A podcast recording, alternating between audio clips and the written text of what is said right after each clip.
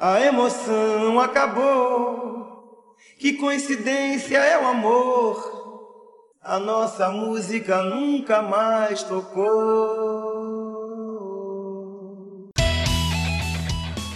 O que você está ouvindo aí, filho?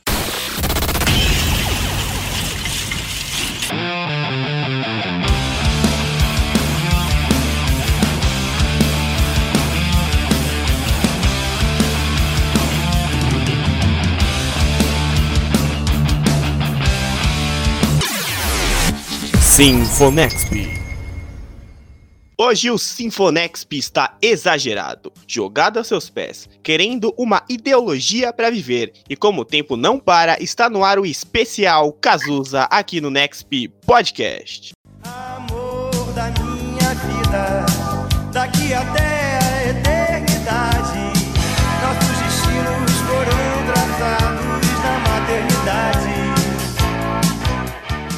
Eu sou o Klaus Simões e faz parte do meu show estar com ele, o jukebox da música brasileira Jefferson Vicente. Salve, salve galera, salve, salve pessoal que tá ouvindo aí o Sinfonexp. E hoje a gente vai falar dessa lenda, desse grande poeta ícone da música brasileira que deixou uma trajetória curta, né? Foram apenas nove anos de carreira, mas foi intensa, maravilhosa e, enfim, né? Com todo o amor que houver nessa vida. E não só poeta, né? Ele era compositor, letrista, uma grande personalidade, acho que a maior musical do Brasil, e às vezes atacava de cantor também. Agenor de Miranda Araújo Neto, mas pode chamar ele de Cazuza. É ele que nasceu no dia 4 de abril, mesmo dia que eu nasci, Jefinho. Você acredita nisso? Pois é, ele nasceu, nasceu dia 4 de, 4 de abril de 1958, né? Se tivesse vivo, ele estaria com 62 anos, né? A gente fica. É um exercício, né? Tentar imaginar o Cazuza sessentão, né? Enfim, né? Assim como o Renato Russo. O Renato Russo também era do mesmo signo, né? O Renato Russo, no caso, dia 27 de março, né? E um pouco mais novo. Mas, enfim, né? Ele nasceu no Rio de Janeiro, né? Dia 4 de abril de 58. E cresceu num ambiente totalmente musical, né? A mãe dele, Lucinha Araújo, era cantora. E o pai dele, João Araújo, era nada mais, nada menos que dono da Som Livre, né? A gravadora aí que, muito mais do que distribuir as trilhas sonoras da Rede Globo, criou um cenário musical muito grande no, é, na história do, do Brasil, né? Então, ele pequeno, ele convivia com Vinícius de Moraes, ele convivia com os Novos Baianos, tudo isso na casa dele. E o pai dele também trabalhou em outras gravadoras, trabalhou, se eu não me engano, na época da Bossa Nova, então já conhecia já pessoas da, daquele período e, e ele cresceu ouvindo as coisas mais antigas da música brasileira. Ele ouvia muito Cartola, Dolores Duran, é, Noel Rosa, Dalva de Oliveira, Lupicínio Rodrigues, então tudo isso fazia parte do, do arcabouço musical do Cazuza é, já dos primórdios, assim, muito antes do rock and roll. O cara tinha as melhores referências possíveis, né? Tanto da, dentro da casa dele, quanto numa época em que, que, a música do Brasil tava assim em alta no mundo inteiro, né? Da bossa nova, quanto de novas tendências aqui. Então acho que o Cazuza pegou ali o auge né, da música que vinha anos depois e também dentro da casa do cara tinha só Elis Regina. Medalhões, é, né? Só um, um, dos maiores, né? Só os maiores com ele ali. Então é claro que o cara ia virar um grande cantor, né? Depois, se seguisse nisso, ele poderia ter seguido em outras coisas, mas o cara teve ali uma referência maravilhosa. Ele tentou outras coisas, né? Ele meio que até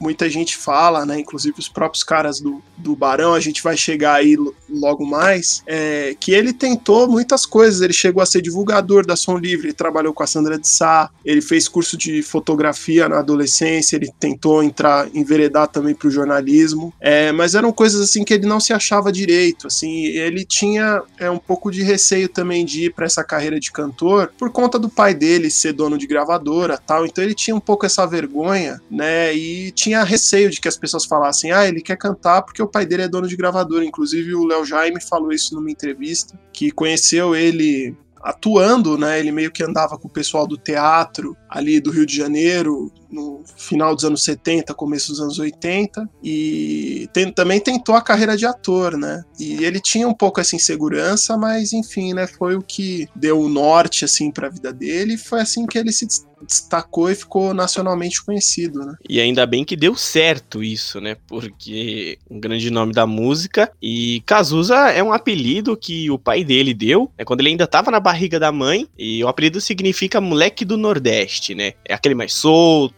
de um jeito único, então o apelido já veio da barriga, assim, do berço. E aí ele já cresceu com esse apelido e que já era muito forte e único, né? Ninguém tem algo parecido. Sim. E foi o que levou a carreira dele. Né? O pai dele, que era dire... foi diretor da Ação Livre por muitos e muitos anos, é, muita influência dentro de outras gravadoras, como você disse. E ainda bem que ele seguiu, né, o caminho da música. E aí você disse, chefinho, sobre o Barão Vermelho. E acho que essa é uma das principais linhas do tempo da, da vida dele. Então, queria que você já emplacasse aí o Barão Vermelho. Então, né, vale até inclusive um, um programa comemorativo. O Barão ano que vem faz 40 anos e, como a gente já falou outras vezes, né, tá? Pode-se dizer que é a sua terceira encarnação com o Rodrigo Suricato aí, tendo essa responsa dupla, né? Porque imagina, você é convidado para entrar numa banda que o primeiro vocalista foi o Cazuza e o segundo vocalista foi o Frejá. Então é, é difícil, né? Você encarar essa, mas o cara tá levando super bem. Eu acho que, inclusive, a gente pode até fazer um, um episódio para falar da carreira toda do Barão, enfim. Né? O Barão Vermelho era uma banda de garotada, surgiu em 81, né? O Guto Goff, que é o batério, o Maurício Maurício Barros, tecladista, que estão lá até hoje, né? Eles tinham visto o show do Queen no, no Rio de Janeiro e eles já tocavam juntos, levavam som na época de colégio. E aí eles foram chegando as outras pessoas. Entrou o Dé Palmeira, que é baixista, é, foi baixista do Barão Vermelho durante quase 10 anos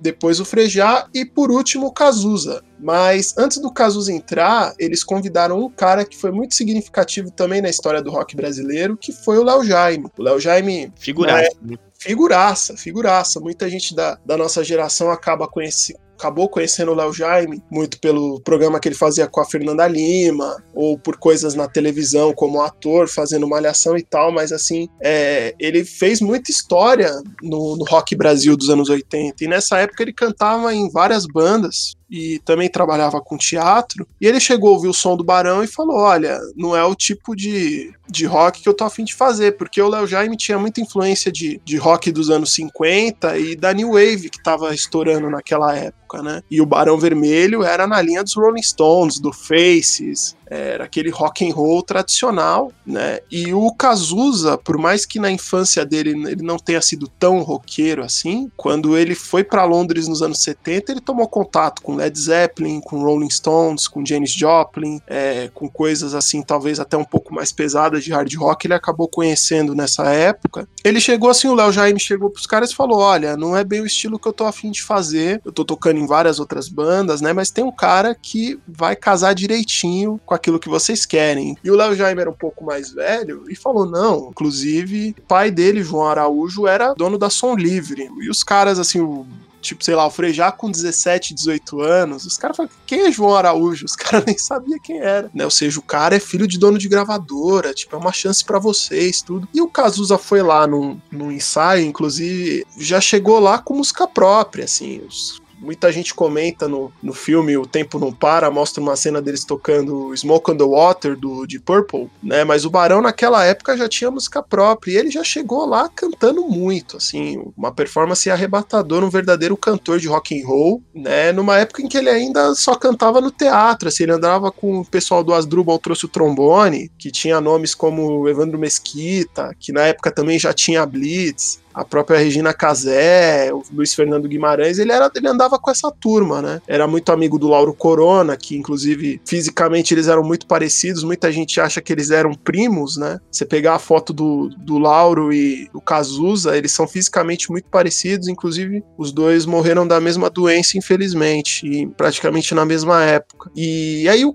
mas voltando ao Barão, ele chegou cantou muito e já começou a mexer nas letras, porque ele já escrevia já desde garoto, ele já fazia os poemas dele, né? Enfim, muito influenciado pela literatura beat que ele amava. E aí os caras viram assim quão profundas eram as letras do Cazuza naquela época, porque eles com 17, 18 anos tinha ainda uma certa inocência ali. É, o Guto Goff, que é o batera, né? Eles geralmente ele, já via ele falando em algumas entrevistas, não, naquela época a gente era moleque, a gente não saía na noite, no máximo que a gente fazia era fumar um baseado e, e o Cazuza era mais velho que eles 4, 5 anos, assim. Então o Cazuza já tinha uma bagagem, já, né? Já tinha uma bagagem, já era da noite noitada. E o meio era... artístico também, né? Viver ali uma mesquita, a Blitz, aquela galera toda. E como ele veio do teatro também, ele já tinha uma interpretação para cantar muito mais diferenciada, né? Só agregou os caras do Barão Vermelho que estavam começando, né? Entendeu? Exatamente. E,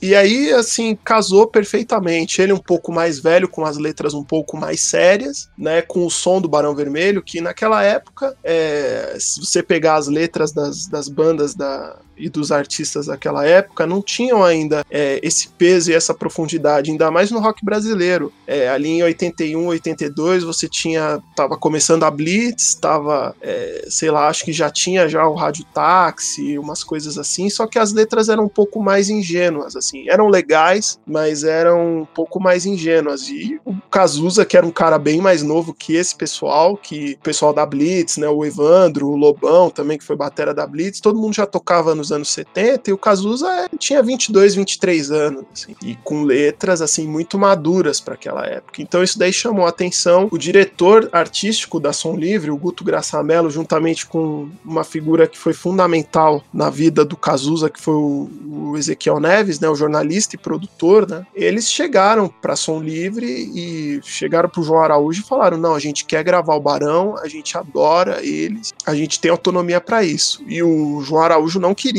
o pai do Cazuza não queria, para também evitar esse tipo de comentário que o filho tinha sido fabricado pelo, artisticamente pelo pai, que ele só estava tendo oportunidade de gravar por causa do pai dele, enfim, para evitar esse tipo de coisa. E aí foi feita a gravação, eles gravaram em dois finais de semana, se eu não me engano. Para mim, um dos melhores discos de estreia do rock brasileiro foi o primeiro disco do Barão, que não tocou em rádio, não fez sucesso nenhum, passou assim na época é, perante ao grande público batido, apesar de deles terem tido é, algumas aparições, se eu não me engano, Raul Gil, coisas assim breves na televisão, é, mas deixou um repertório incrível, inclusive Todo Amor Que Houver Nessa Vida, que a gente citou aqui, Down in Mim, que é um blues maravilhoso, assim, uma das melhores, das músicas mais lindas que o, que o Cazuza já fez, aquela parceria Cazuza e Frejá, é, ao nível de Mick Jagger e Keith Richards, assim, era uma coisa bem parecida. E o disco não vendeu nada, vendeu 7 mil cópias, a crítica adorou, mas o disco passou batido. O que começou a, a chamar a atenção deles, deles, público, começou a, a, ficar mais atento com, com eles foi quando o Caetano Veloso tocou é, Todo Amor Que Houver Nessa Vida num show. E se eu não me engano, os pais do Cazuza estavam na plateia desse show. E a Lucinha, né, a mãe do Cazuza, falando pro João assim: essa música é do Cazuza, ele gravou com o Barão Vermelho e tal. E, e o pai nunca tinha prestado atenção, falou: imagina que essa música é do Cazuza, isso aí é do Caetano. E aí, quando o Caetano termina de tocar, o Caetano fala que o Cazuza é o grande compositor dessa nova geração, que o Barão Vermelho é a coisa mais maravilhosa que surgiu nos últimos anos. E a partir daquele momento começa a algumas pessoas começam a prestar mais atenção no Barão Vermelho, só que o que fez a coisa estourar mesmo foi quando eles já estavam no segundo disco e o hit era Pro Diana Ser Feliz e a música não tocava em rádio. E o Ney Mato Grosso, que tinha sido namorado do Cazuza antes da fama, né, antes do Cazuza estourar com o Barão Vermelho, chegou para ele e falou: "Olha, eu quero gravar essa música, essa música é maravilhosa". E o Cazuza ficou puto. O Cazuza falou: "Não, você não vai gravar porque já tá difícil pra caramba, aí que a banda vai acabar mesmo, tudo". E o Ney Mato Grosso falou: "Não, eu vou gravar essa música, eu vou fazer sucesso com essa música e vocês vão vir junto comigo". E foi o que aconteceu, não deu outra. O Ney gravou pro Dia Nascer Feliz, estourou na voz dele e o pessoal de rádio sacou que essa música era uma regravação e pegou a versão original e começou a tocar no rádio. Aí o Barão Vermelho estourou. E o pai do Cazuza tentou proteger ele, né? A gente até entende qual que foi o, o que aconteceu naquela época, porque se realmente iria queimar, né? Tanto a gravadora, quanto o pai dele, quanto o próprio Cazuza, essa questão de, ah, o cara só tá fazendo sucesso por causa disso. E o Caetano Veloso teve um papel muito importante, assim como o Ney Mato Grosso teve um papel muito importante para alavancar o sucesso do Barão, que continua até hoje, e para alavancar também o menino Cazuza a começar a fazer sucesso e a galera realmente reconhecer essa voz, né? E daí foi um pulo, cara. Aí começou a tocar muito pro Dia Nascer Feliz. É, convidaram eles para fazer a trilha do, do filme Bete Balanço, e por isso a música se chama Bete Balanço. Era um daqueles filmes dos anos 80, baseado no rock brasileiro, inclusive acho que foi um dos primeiros ali feitos naquela época, né? Com, também com o Lauro Corona e com a Débora Bloch protagonizando o filme. E tinha uma trilha sonora, tinha a música do. Acho que, se eu não me engano, tinha a música do Lobão na trilha também que foi um grande amigo do Cazuza, talvez um dos maiores parceiros. E aí a música entrou no filme, o filme fez um grande sucesso de bilheteria, só que a música acabou superando o filme. E aí, com o sucesso da música, a gravadora Som Livre, já é, sabendo de tudo que estava acontecendo em torno do Barão Vermelho, falou: olha, vamos fazer o terceiro disco. E aí veio o talvez o grande clássico do, do Barão Vermelho. Os três discos que o Cazuza gravou com o Barão são muito bons, mas eu acho que esse, o terceiro, foi o que mais se destacou a nível de público, a nível de crítica, que foi Uma Hora Abandonado, que saiu em outubro de 84, foi o primeiro disco de ouro do Barão. Durante muitos anos também foi o único disco de ouro do Barão Vermelho, por questões que nós falaremos é, em breve né, um pouquinho mais para frente, impulsionou assim a banda ao ponto deles chegarem no palco do Rock in Rio, do primeiro Rock in Rio, e além deles terem chegado no palco do Rock in Rio, acho que foi uma das únicas atrações brasileiras naquela primeira edição que não foi vaiada, que foi colocada num dia, se eu não me engano, acho que era no dia do Scorpions, do ACDC e do Queen que eles tocaram, eu não tenho certeza agora. Uma responsabilidade Mas... muito grande, né, para uma banda brasileira que até então desconhecida em muitos lugares do Brasil, né? Pois é, e que tava começando ainda a estourar. E aí depois do Rock in Rio, assim como os Paralamas, também foi o mesmo esquema, né? Depois do Rock in Rio, eles ganharam disco de ouro. Aí a banda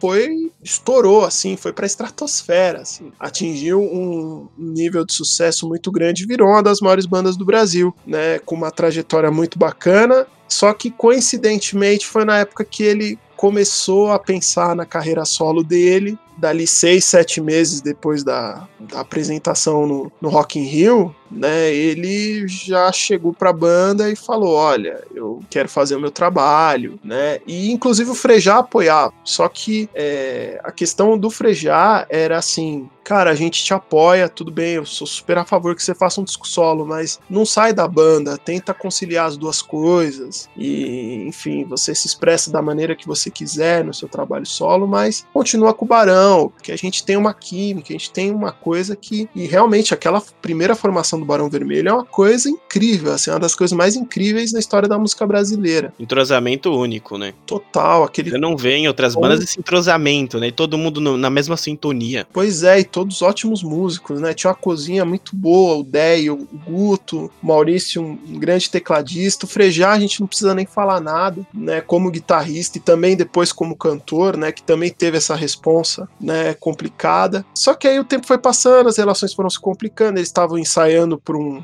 um quarto disco que ia rolar, né? Depois de tanto sucesso, com certeza ia ter o quarto disco, porque até o Maior Abandonado, a carreira deles era meio que uma incógnita, assim. Eles não tinham certeza de que aquilo ia continuar. E ali, a partir daquele momento, né, com os shows no Rock in Rio, com todo o estouro, né, e tinha certeza de que ia ter o quarto disco. No dia que eles iam assinar o contrato para começarem as gravações, ele chegou pros caras e falou: Olha, eu não quero mais, eu quero fazer o meu trabalho. E veio com a desculpa assim: eu sou filho único, não gosto de dividir, não sei dividir, é, não sei dividir repertório, não sei dividir palco. Ele veio com uma história assim, desse tipo, né? E aí ele saiu da banda, pra banda se levantar foi duro, assim. O Guto Goff já falou em algumas entrevistas, assim, que foram 100, degra é, 100 andares no elevador da vida. Ele usou essa expressão, eu fiquei, assim, ficou em mim, assim, essa expressão, porque numa época em que o rock brasileiro tava no auge, com Titãs, com Paralamas, com Legião, com todas aquelas bandas maravilhosas, o Barão Vermelho, que tinha sido,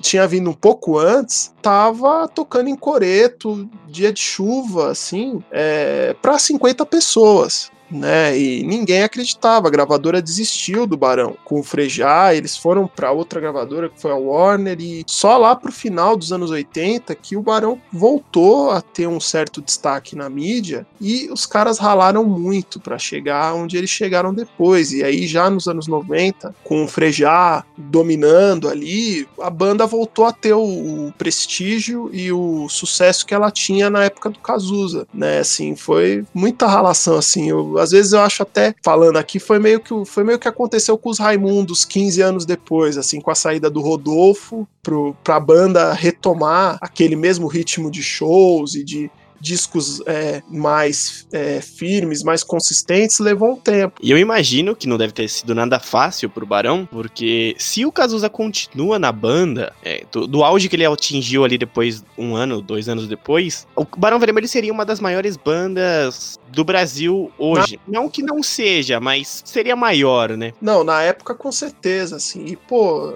e aí você junta esse fator, fora com essas bandas que eu, que eu citei, na época tinha o RPM, que era uma coisa gigante, ficou muito difícil para eles é, manterem aquele mesmo nível, assim, em termos é, de, de ter o mesmo apoio, né? Porque eu acho que, poeticamente, o Frejá foi atrás do Arnaldo Antunes, foi atrás de outros poetas, porque naquela época ele ainda não tinha é, domínio sobre, de letras, aí depois o Guto começou a escrever algumas letras, e aí, poeticamente, repente o Barão começou, voltou a ter a mesma qualidade, assim, não, não sei bem se, acho que qualidade eu não sei bem dizer, porque eu acho que o Cazuza ainda era uma coisa, é inatingível, né, mas voltou a ter um discurso mais sólido, um discurso mais firme, e aí depois eles construíram uma trajetória linda e, enfim, né, é aquilo que você falou, assim, eu acho que é uma das maiores bandas da história do rock brasileiro, sem dúvida nenhuma, mas que naquele período ali em 85, 86 até mais ou menos 88, é, eles tiveram muitas dificuldades para provar que eles poderiam, que eles eram capazes de continuar com a banda sem o Cazuza. E também com a força do Ezequiel Neves, também, que era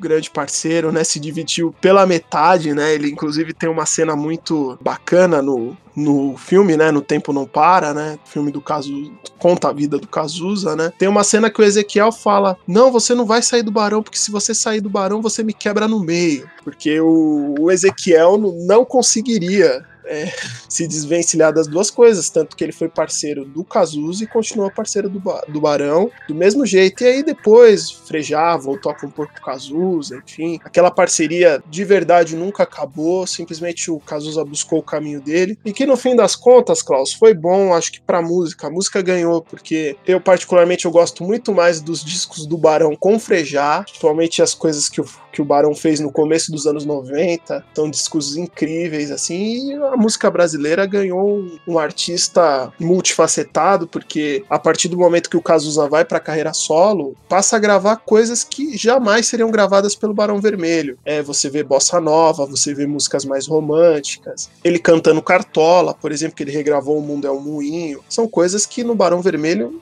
não caberia em termos sonoros, em termos estéticos, que o Barão Vermelho é Rolling Stones, é rock and roll puro e simples, assim. Então, ele, ele, ele, desenvolveu uma carreira muito mais ampla e que no fim das, das no final das contas, né, os fãs e a música brasileira que realmente ganharam com é, cada um do seu lado, mas sempre se encontrando e, e o Cazuza depois participou de shows do Barão Vermelho e a parceria continuou. E o Frejá, que é um cara muito inteligente, é um cara maravilhoso de composição, é um cara que entende muito, uma perspectiva de futuro muito grande, porque quando ele montou a carreira dele solo, ele teve um sucesso incrível, que nem você disse, a música ganhou uma voz, sim, incrível, né? Impressionante como o Frejá é bom fazendo o que ele faz, e ele aproveitou as experiências dele quando ele era novo, né? Que nem você disse, 17, 18 anos, os caras tocavam na garagem, explodem no Rock in Rio, Uhum. com simplesmente o Cazuza. É, o aprendizado que eles tiveram ali foi o que consolidou eles depois sem o Cazuza, né? Os caras falaram, meu, olha o sucesso que a gente fez tocando, então vamos usar isso a favor de nós mesmos e agora um pouco mais maduros,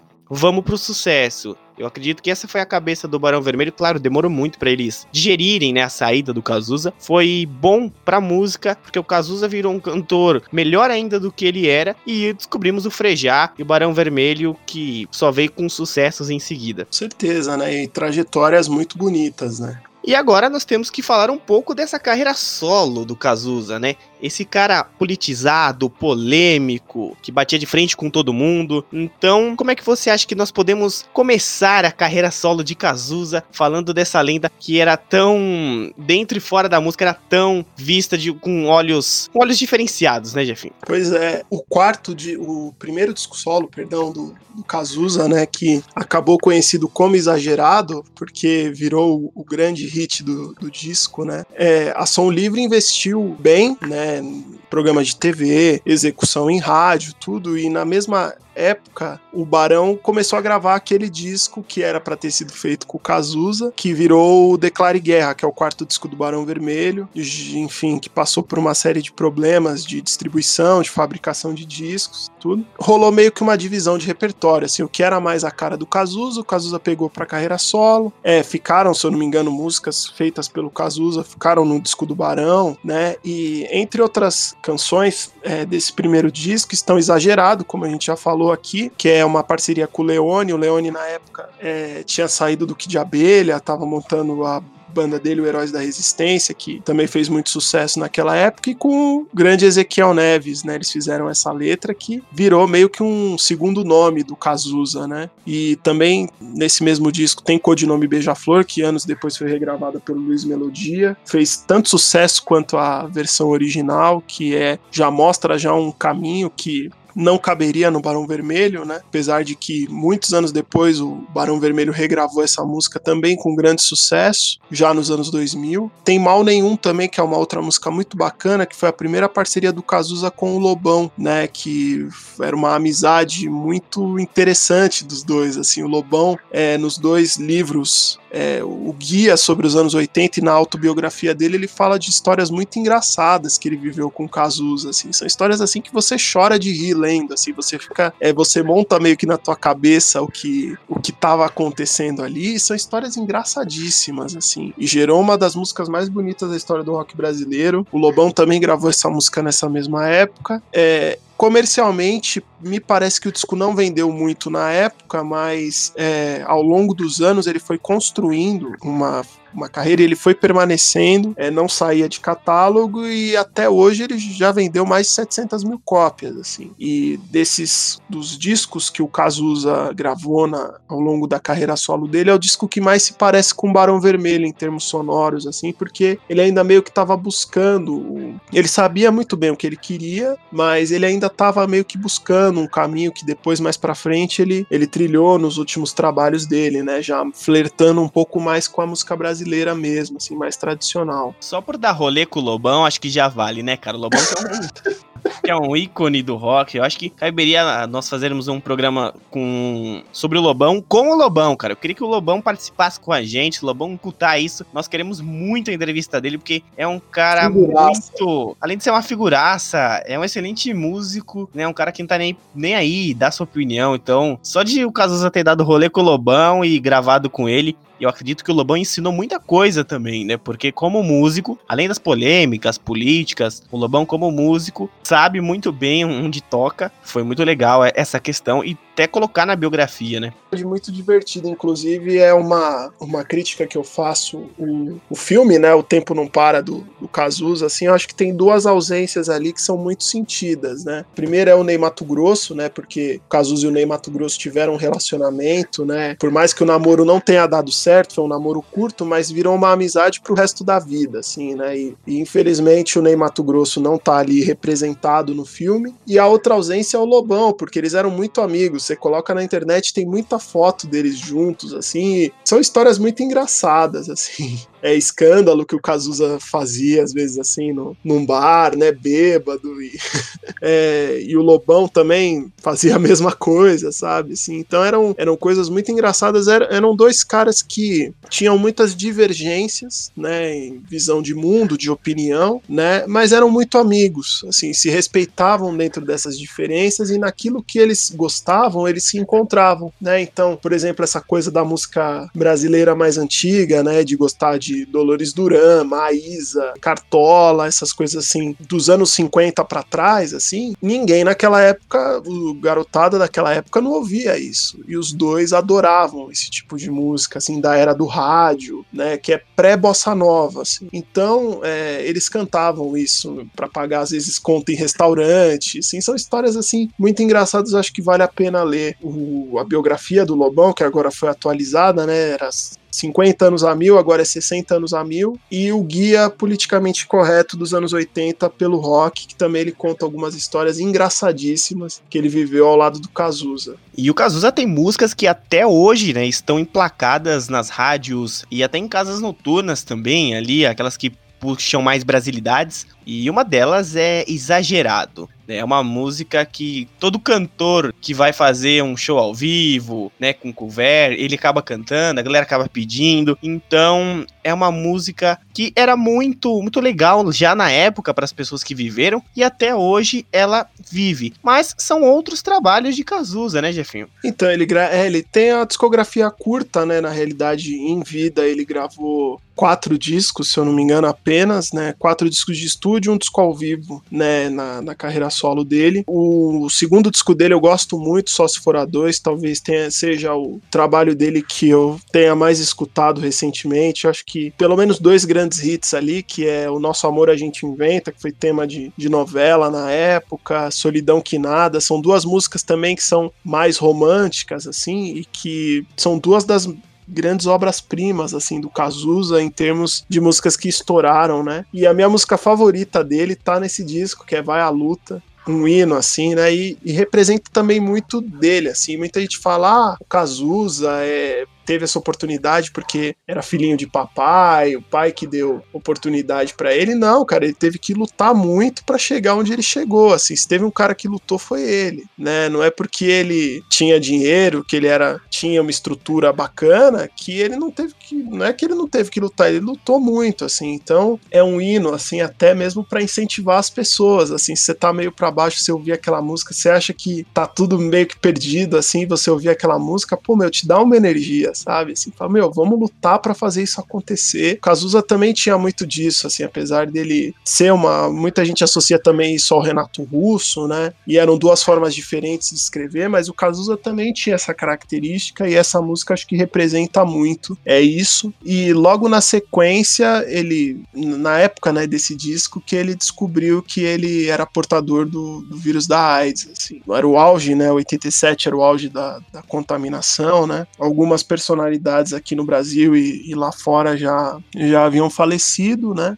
e era bem num período que tinha muita incerteza quanto a isso, né? De é, muita gente achava que podia pegar por, pelo beijo, enfim, era uma série de questões assim que, que tinha em torno do, do, do vírus, né? E ele acabou contraindo por volta dessa época, em 87, se eu não me engano. O Brasil nunca está preparado para nada, né? E as informações nessa época eram quase nulas sobre a doença. Não tinha estudos aqui no Brasil, não no se importava mundo, eu acho, nada. Eu acho também, porque é. era, era uma coisa assim. Comenta-se muito, né? Que já existiam ca alguns casos desde os anos 60, mas a doença foi realmente descoberta no, no começo dos 80, né? E numa vida que era sexo, drogas e rock and roll, né? Você tava exposto, né? A chance de contrair era muito grande. Infelizmente, foi o que aconteceu com, com ele, né? E, e a partir desse momento, além de fisicamente ele começa a mudar bastante, quando vai pro terceiro disco dele, que é o Ideologia, é, fisicamente ele já tá já bem mais magro, com menos cabelo, tudo em decorrência do, do da doença e dos efeitos colaterais do, do que tinha de medicação naquela época, né? Tanto que esse disco só se for a dois, ele praticamente ele foi lançado e logo na sequência o Cazuza já foi para Boston, Estados Unidos, já para fazer uma série de tratamentos. É, ele não revelou a princípio, né, que tinha o, vírus, mas se eu não me engano esse disco não chegou nem a ter turnê, né? Que logo quando ele voltou para o Brasil, já no, em 88, ele já partiu para o terceiro disco dele, que é para muitos a obra-prima da, da carreira dele, que é o Ideologia, né? Também foi o disco foi o mais vendido também da carreira dele e, na minha opinião, também é o disco mais maduro, mais bem gravado, é mais estruturado. Para mim é um disco perfeito e traz esse equilíbrio que ele já estava buscando, assim, que ele é MPB, tem coisas assim que são muito da MPB, como faz parte do meu show, que é um dos maiores sucessos da, da carreira dele. Tem também é, um Trem para as Estrelas, que foi música do trilha sonora do filme do mesmo nome, que saiu naquela época, que é uma música do Cazuza com Gilberto Gilberto Gil, uma parceria, não tem nem o que falar, né? E tem outras coisas mais roqueiras, a própria ideologia, que era uma parceria do, do Cazuza com o Frejá, né? Que também rolou nos outros discos, o Frejá sempre se manteve, né? Parceiro musical do Cazuza. Tem Brasil, que é um hino, né? Que foi feito com o baixista Nilo Romero e produtor, né? Baixista e produtor Nilo, Nilo Romero, e com o Jorge Israel, que era o saxofonista do, do Kid Abelha. Tem outras músicas, tem Guerra Civil, que é um rock and roll que ele fez com o Rich, é, é, um disco assim perfeito. Tem Blues da Piedade, que eu acho que é a melhor tradução do Brasil hoje em dia, é o Blues da Piedade. Assim, acho que se tivesse que escolher uma música do Cazuza para representar o Brasil de 2020, seria o Blues da Piedade. Assim, não tem outra música que, que defina melhor essa a situação política e social do Brasil nos últimos tempos. Enfim, é um disco perfeito e eu recomendo todo mundo escutar. E virou uma turnê assim incrível naquela época é, muito também por conta da doença, vale ressaltar que ele virou um cara que ele passou a compor muito mais, assim, ele tinha aquela urgência, né? Você conviver, né, com, com uma sentença, né, de que você não sabe se amanhã você tá vivo, né? E, e, aí ele decidiu produzir muito e fazer muito show já debilitado, né? O Ney Mato Grosso deu muita força para ele nessa época e eles construíram um show que virou o, o único disco ao vivo do Cazuza lançado em vida, que foi o Tempo Não Para. É, foi gravado numa temporada no, no Canecão, em outubro de, de 88. Virou um, algumas cenas ou esse mesmo show, na realidade, chegou a ser é, encenado na Rede Globo e virou um especial é, para Globo, né? Não um show do Canecão, mas um outro show que anos depois virou um DVD, né? E trazia, já era um show já bem mais voltado para MPB. Tem coisas rock and roll, né? Boas Novas também, que é uma música que retrata muito do que o Cazuza estava vivendo naquela época, que tem os versos Eu vi a cara da morte e ela estava viva, né? Que ele compôs já no hospital, se eu não me engano. Desse disco disco estouraram duas músicas. Estourou é, Vida Louca Vida, né? Que muita gente acha que é uma composição do Cazuza, mas é do Lobão com o Bernardo Vilhena. O Lobão gravou antes e fez sucesso também nos anos 80, mas a interpretação do Cazuza é tão forte que foi o que acabou meio que eternizando a canção, né? A canção entrou para a história e para as novas gerações ela é tida muito mais como uma música do Cazuza do que como uma música do Lobão. O Lobão às vezes fica meio bravo quando vê um jornalista falar: "Ah, o Lobão cantou Vida Louca Vida do Cazuza. É, mas na realidade, ele, pela interpretação do Cazuza, ele se sente muito lisonjeado, né? Porque é, apesar do, do Cazuza já estar debilitado, como cantor, ele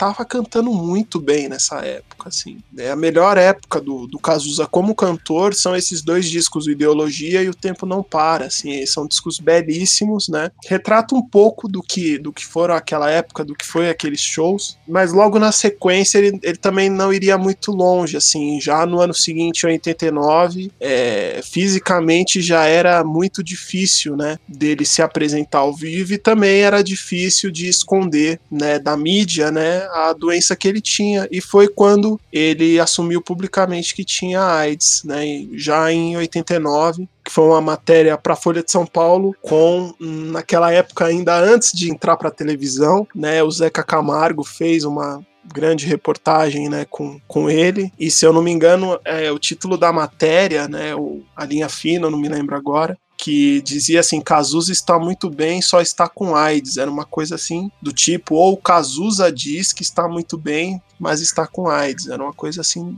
do tipo, eu não me lembro exatamente agora, mas é, foi através dessa matéria, dessa exclusiva, né? Essa entrevista com o Zeca Camargo, que, que ele assumiu publicamente que tinha o vírus da AIDS 13 de fevereiro de 1989. E foi um dos primeiros artistas de grande porte a assumir que estava doente. Então, o peso que ele tinha já na mídia e ele assumir isso publicamente, é, muita gente o criticou, muita gente parou de gostar Sim. dele, mas. Tinha um preconceito muito grande. Eu acho que aqui no Brasil, cara, ele, ele foi o primeiro, né? Um pouco depois a Sandra Bré assumiu, né? A atriz também faleceu já nos anos 2000, ela também assumiu publicamente que tinha o, o, vírus, né? Mas já foi já nos anos 90 isso, né? Mas na história eu acho que foi, foi o primeiro mesmo, assim, que que assumiu publicamente que tinha o, o, vírus da AIDS, né? E um ato de coragem muito grande, assim, né? De assumir publicamente isso, porque é natural que as pessoas, né, com essa nessa condição se isolem, é, parem de trabalhar. E não foi o caso dele, né? E rendeu muitas é, matérias desagradáveis, muita muitos comentários infelizes, né? Inclusive a, aquela famosa capa da, da revista Veja, né? Meses depois é, dessa entrevista com o Zeca Camargo para Folha, é, teve aquela capa que foi um dos momentos mais, para mim, um dos piores momentos da história do jornalismo no Brasil, que é aquela capa, é Cazuza, uma vítima da AIDS agoniza em praça pública, né? E é esse ponto que eu queria chegar, né, Jefinho? Nós que somos jornalistas, é, sabemos tanto da importância de preservar a figura pública, preservar é, a pessoa, ser bem conciso nas coisas, e como o Cazuza fez isso, como uma forma de conscientização também da galera, ó, oh, galera, presta atenção nisso, entendeu? Não é fácil. E ele topou dar a cara dele na capa da revista. E entrevista, da entrevista do Zeca Camargo, né, na Folha de São Paulo, isso deu uma, uma visibilidade maior. Então, ele ele posou pra capa da revista, ele não tava tão bem fisicamente, mas ele falou: não, vamos lá, vou fazer. E, e curioso, ele não é me parece a história que, enfim, né? Obviamente ele não sabia que iam fazer esse esse esse sacrilégio com ele em, pra, é, em praça pública, né? Porque foi o jornalista, se eu não me engano, é Alessandro Porro o nome do, dele, né? Eu descobri isso num, num vídeo no, no Alta Fidelidade, né? Que é o canal do YouTube do, do Luiz Felipe Carneiro. Para mim, um dos melhores canais é, que tem de música no, no Brasil, na internet. E ao fazer um especial do Cazuza, ele contou essa história que esse jornalista fez fez, enfim, essa matéria né, deplorável, dizendo que o Cazuza não, não ia virar um grande artista, é, que enfim, falou um monte de bobagens, né? E o João Araújo foi no apartamento desse Alessandro para bater nele. Dizem que ele foi armado, né? Ele saiu de casa armado para matar o cara, só que ele fugiu, eu... né? Ele foi avisado e fugiu. Então, eu não, eu não sei se ele tava armado, mas assim, ele chegou, cara, assim, para bater no para agredir o cara, porque foi uma covardia muito grande fazer isso, né? É, falar um monte de coisa e isso é, abalou tanto o Cazuza que subiu a pressão dele. Ele estava em Petrópolis, né, na, na Serra, né, lá no Rio de Janeiro, e ele teve que voltar para o Rio de Janeiro porque teve um um ataque, uma coisa assim do tipo, assim, que deixou ele profundamente triste, abalado, né? Porque, obviamente, a pessoa naquela condição é, tá se expondo, enfim, enfim, falando né, abertamente sobre isso, né, é, não vai esperar que, claro, críticas, enfim, de pessoas ainda mais naquela época ia ter mesmo, mas ele não esperava que um órgão, né, a maior revista do Brasil, imensa, fosse né, fazer isso época. com ele, né? Exatamente. E ele ficou profundamente abalado. É, eu me lembro que na faculdade, assim, eu tive que fazer um trabalho, tive que fazer uma pesquisa sobre é, capas da, de revistas no mundo, né? Que tenham sido muito impactantes. E a primeira capa que me veio na cabeça foi essa do, do Cazuza, assim. E eu mostrei pro, pro meu professor e ele falou: Nossa, cara, essa daí foi deprimente, assim. É o não e... jornalismo, né? Exatamente, cara. Um sensacionalismo quem... é muito sabe? Pesado. Da pior categoria, assim, ó, do- das coisas assim mais tristes e mais covardes da, da história do jornalismo no Brasil. Foram oito páginas de matéria e afirmavam ali na revista que em pouco tempo Cazuza morreria, né? O Cazuza teve até um ataque cardiorrespiratório, como você bem disse, e foi hospitalizado. E essa revista Veja de abril de 1989 é a edição de número 1077, né? Ela tinha a capa do Cazuza, um estágio avançado de sua doença, e nela a frase uma vítima da AIDS agoniza em praça pública. Só esse trechinho, né, Jefinho, já é o que não se fazer. E aí depois, três horas de entrevista, e não porque o Cazuza tava debilitado, não. Foram três horas de conteúdo produzido pro jornalista ir lá e acabar com o cara, assim, sabe? Tipo, detonar o cara. Pois é, e, e ele maiores revistas. E, e era um momento que ele estava tentando, né? E, e produzindo, escrevendo muito e fazendo muitas músicas, tanto que nesse período aí ele gravou o último trabalho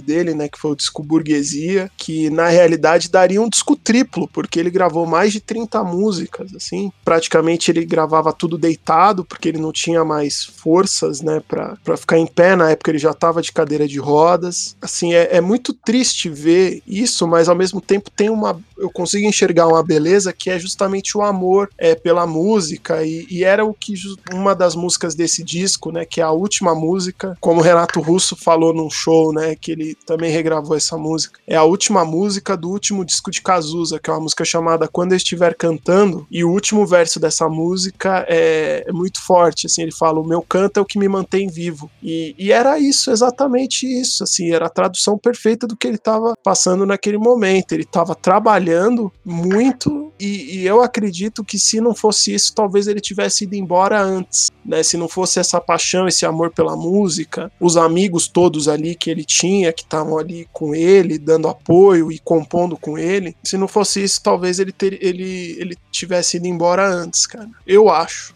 E quando ele, ele parte, né? Quantas músicas boas não foram embora junto com ele, né? Ele tava compondo demais, assim, tava trabalhando demais. Então acredito que muitas coisas boas estavam por vir. E a revista ter matado ele, assim, na, na reportagem, é, só prejudicou mais ainda, sabe? Porque se ele não tivesse esse, esse ataque cardiorrespiratório, quem sabe, um pouco, viver um pouco mais e ter mais composições, mas são pequenos gestos que você tem que prejudica a pessoa. E aí o Cazuza se vai e hoje teríamos muito mais conteúdos muito bons, assim. Mas infelizmente a gente tem que chegar nessa parte, mas que ele deixou um legado sensacional. Então, né, ainda teve um pouco, pouco antes o, o disco, né, saiu, né, saiu, se eu não me engano, em, em agosto de 89, o Burguesia, é um disco duplo, né, tem coisas ali muito legais, né, tem músicas como Baby Honest, que também foi uma parceria dele com o Lobão, é Perto do Fogo, que é uma música lindíssima, que é uma parceria do Cazuza com a Rita Lee, é, a Rita Lee também gravou na mesma época, essa música. Tem Manhattan com Leone, que também é uma música incrível, né? E ele regravou algumas coisas, né? Ele regravou quase um segundo dos Paralamas do Sucesso, é, esse cara do Caetano Veloso, Cartão Postal da Rita Lee, e é um disco assim que mostra, por ser um disco duplo, né? Eram 10 músicas de rock e 10 músicas de MPB. Enfim, né? Composições belíssimas, Cobaias de Deus, que ele fez com a Angela Rorô, e a própria Quando Eu Estiver Cantando, que eu já citei anteriormente, que é, enfim, finaliza o disco é, de uma forma emocionante. E por que que você acha, Jerfinho, que além de tudo que ele já fez, o Cazuza é uma das maiores figuras da música do Brasil, assim? Você acha que é por causa da política, por causa do jeito que ele se expressava nas músicas, os recados que ele dava dentro das suas letras, assim, era perfeito, assim, os traços que ele fazia pra alfinetar alguém, e mas você não entendia aquilo. Aí, anos Com depois muita você classe, vai, né? é, você bate na cara da pessoa com classe, né? Você não, não entende aquilo na hora. Mas depois que você vai entender, e a maestria que das letras ali pra alfinetar até pe- pessoas da vida dele que ninguém nem sabe, mas por que que você acha que ele é uma das maiores personalidades da história da música brasileira? Eu acho que é por, is- por estar na, na hora certa, no lugar certo, com a banda certa, enfim, né? Aquelas coisas assim do tempo que tem que acontecer mesmo, assim. Eu, enfim, é, é- fica até difícil de falar, né? Porque a obra dele é uma coisa inacreditável, assim, para um, um cara que teve é, nove anos e produziu o que ele produziu, com a força que tinham as músicas, né? Tem cara aí que fica 50, 60 anos e não, e não faz o que ele fez em nove. É, a força das letras é o, claro, é o ponto principal, mas acho que a personalidade dele também fazia muito, muita diferença. Ele rendia entrevistas maravilhosas, assim. Você vê na internet tem entrevista com ele pro Jô Soares, tem entrevistas pra Marília Gabriela. A cabeça dele era uma coisa, era um cara muito inteligente, assim, muito articulado, é, tinha uma linguagem jovem, enfim, né? Foi um, um grande ídolo, né, cara? É uma pessoa que é, a obra dele faz com que a, ele permaneça, assim, né? Tanto que a gente, né, nós aqui do Sinfonexp, nós não éramos nascidos quando o Cazuza morreu, muito menos quando ele estava é, no auge ali, cantando com o Barão Vermelho, né? A gente não, não era nascido e a gente se identifica com essas músicas, né? Então vai ultrapassando gerações, tudo. Tem um pessoal que é mais novo que a gente que se identifica com as músicas do Cazuza. Então quando o cara faz algo muito bom e muito verdadeiro, aquilo permanece, aquilo continua. E também o fato dele ter surgido num período de mudanças, né, num período que o Brasil estava abrindo, estava voltando para para a democracia e o rock em alta, e tudo, tudo isso ajudou a montar, né, a, formar, né, que o Cazuza se tornou, assim. Então todo o contexto é, permitiu com que ele se tornasse é, essa lenda, né. Sem dúvida marcou uma geração e ainda vai marcar muita gente que goste da música, que pesquise música, que vá atrás disso, porque deixa um legado muito importante. E suas músicas parece que sempre estão atuais, né? É, vivemos aí no Brasil e parece que a, a música dele acabou de sair, saiu ontem, né? É verdade. Todas. E for, fora as, Ele acabou meio que se tornando um cara mais politizado nas músicas, né? Depois que ele descobriu que estava doente. Mas mesmo as outras músicas mais antigas, né? Próprio Exagerado, enfim, as músicas que ele gravou com o Barão Vermelho, são músicas atuais até hoje, não são músicas datadas, né? São músicas que têm quase 40 anos e você ouve e você fala, nossa, isso é atual, assim, né? São crônicas que são, continuam atuais, assim, são situações que qualquer pessoa é, já viveu ou poderá viver, assim. E acho que também muito, é, vem muito disso, essa identificação de saber traduzir é, as pessoas ou de simplesmente relatar a vida dele, porque ele falava muito do que ele vivia, né, nas músicas, né, principalmente nessas primeiros anos de carreira, ele falava muito do que ele vivia, né? E as pessoas, a juventude daquela época e as pessoas no geral se identificavam, tanto que o, o Ney e o Caetano, que são pessoas de gerações anteriores, né, curtiram muito o trabalho dele e foram principais, assim, foram determinantes para divulgar a obra dele no começo de carreira. E aí nós chegamos no dia 7 de julho, é uma data marcada tristemente pelo falecimento do Cazuza, né? Algo que todos ali já esperavam naquela época, já se comentava muito, mas que até hoje é uma data que sempre é lembrada e matérias antigas, é, homenagens sempre são prestadas neste dia, e tanto no dia 4 também de abril que ele nasceu. Infelizmente, ele faleceu, mas deixou o seu legado. Então, Jefinho, o que você tem para com complementar aí essa questão né, de vida e morte? É, lamentavelmente, com 32 anos, né, ele partiu no dia 7 de julho de 1990, né? Teve uma grande, inclusive na internet circula uma matéria na época do, do Jornal Nacional, enfim, dando detalhes, enfim, sobre o, o velório, o sepultamento, que foi no cemitério São João Batista, lá no Rio de Janeiro. Né? Foi vítima de um choque séptico, né, em decorrência do, vírus HIV, né? Ele já estava já muito debilitado, ele vinha de uma série de tratamentos alternativos, como falei antes, já de cadeira de rodas, né? No velório o Barão Vermelho inteiro estava lá, eles ajudaram a levar o caixão, enfim, né? É uma pena, né? Lamentavelmente, né, como dizia também o parceiro de geração e amigo, né, Renato Russo, se foi cedo demais, né. Enfim, a partir disso virou um grande legado, né, o, a Lucinha é, fundou a Sociedade Viva Cazuza, que ela cuida até hoje com a intenção de auxiliar e cuidar de crianças e adolescentes é, soropositivos, e a partir daí virou a lenda, né? Cazuza se tornou uma, uma lenda, né? E muita gente fala, assim, autores, né? Jornalistas né, falam que os anos 80 acabou nesse dia. O jornalista Arthur da Pieve, que fez um livro é, B-Rock, o rock do Brasil nos anos 80, que é um livro que vale a pena é, também vocês conferirem, ele fala que o dia 7 de julho de 1990 é o dia que acaba o, a década de 80, o rock Brasil dos anos 80 terminou naquele dia, né? E aí já era já era governo Collor, a música que fazia mais sucesso no Brasil era o sertanejo, o rock já tava, alguns artistas já estavam já até passando por dificuldades para se manter relevantes. E ele acredita que a morte do Cazuza foi o dia que aquele movimento de rock é, foi o fechamento de um ciclo e de fato foi mesmo, assim, porque um dos primeiros grandes ídolos, assim, com certeza um dos maiores poetas, se não o maior poeta, ali junto com Renato Russo, é, ter partido naquele dia significou justamente o fechamento desse ciclo que começou lá atrás com o surgimento da Blitz, enfim, né? Ele acredita que o fechamento foi a morte do Cazuza.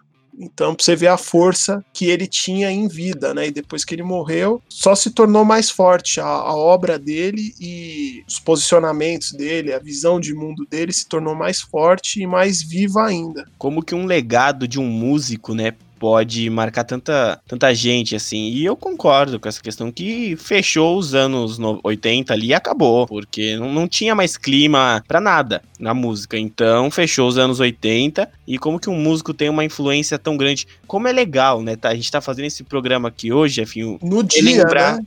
Nós é. estamos gravando no dia, né, que está completando 30 anos, né? Vai ir ao ar mais para frente, mas a gente está gravando exatamente no dia 7 de julho, né, falando sobre sobre ele assim. Então não poderia passar em branco, né?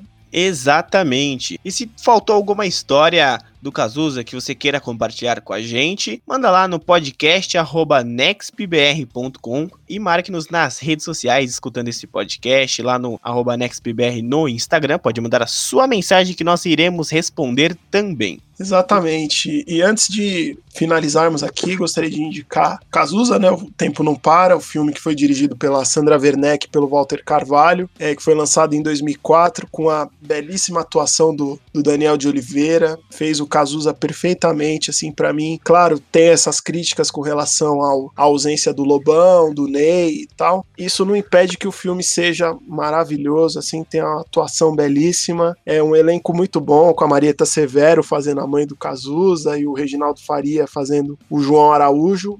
É um filme maravilhoso. Né? Também indico o documentário do Barão Vermelho, porque a gente é assim, que foi produzido pelo canal Curta em 2017, com direção da Mini Kert. É, retrata o surgimento do Barão até a saída do Frejá, que foi em 2017, né? mesmo ano que o filme saiu. E também mais da metade do filme conta a história do Barão com o Cazuza, né? Fora os livros, né? O livro da Lucinha também, o Só as Mães São Felizes, que foi lançado em 97, e a biografia do Barão Vermelho, né? Porque a gente é assim, que foi escrita pelo Guto Goff, o Ezequiel Neves e o Rodrigo Pinto em 2007, ambos lançados pela Globo Livros. E a gente falou muito do Ezequiel Neves, vale mencionar aqui que, além de grande amigo do Cazuza, é, ele faleceu na mesma data, só que 20 anos depois. Ele morreu no dia 7 de julho de 2010, já, se eu não me engano, com 71 ou 72 anos. Já dando um spoiler, tem uma cena que o, o Frejá comenta no documentário do Barão, que ele fala assim: Nossa, o Ezequiel vai morrer no mesmo dia que o Cazuza, não é possível. Infelizmente foi na mesma data, só que 20 anos depois.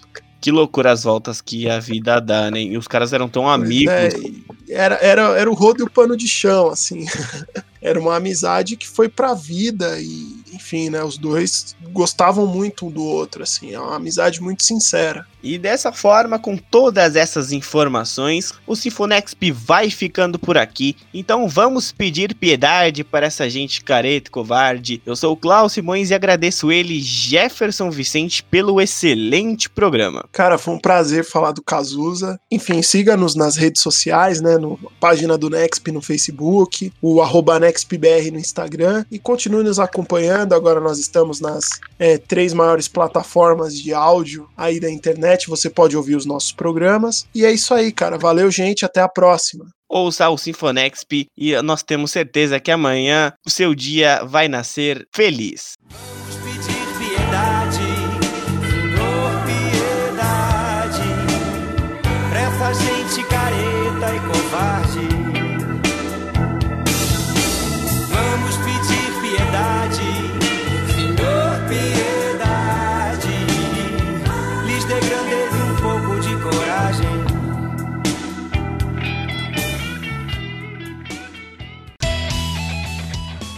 O que você está ouvindo aí, filho?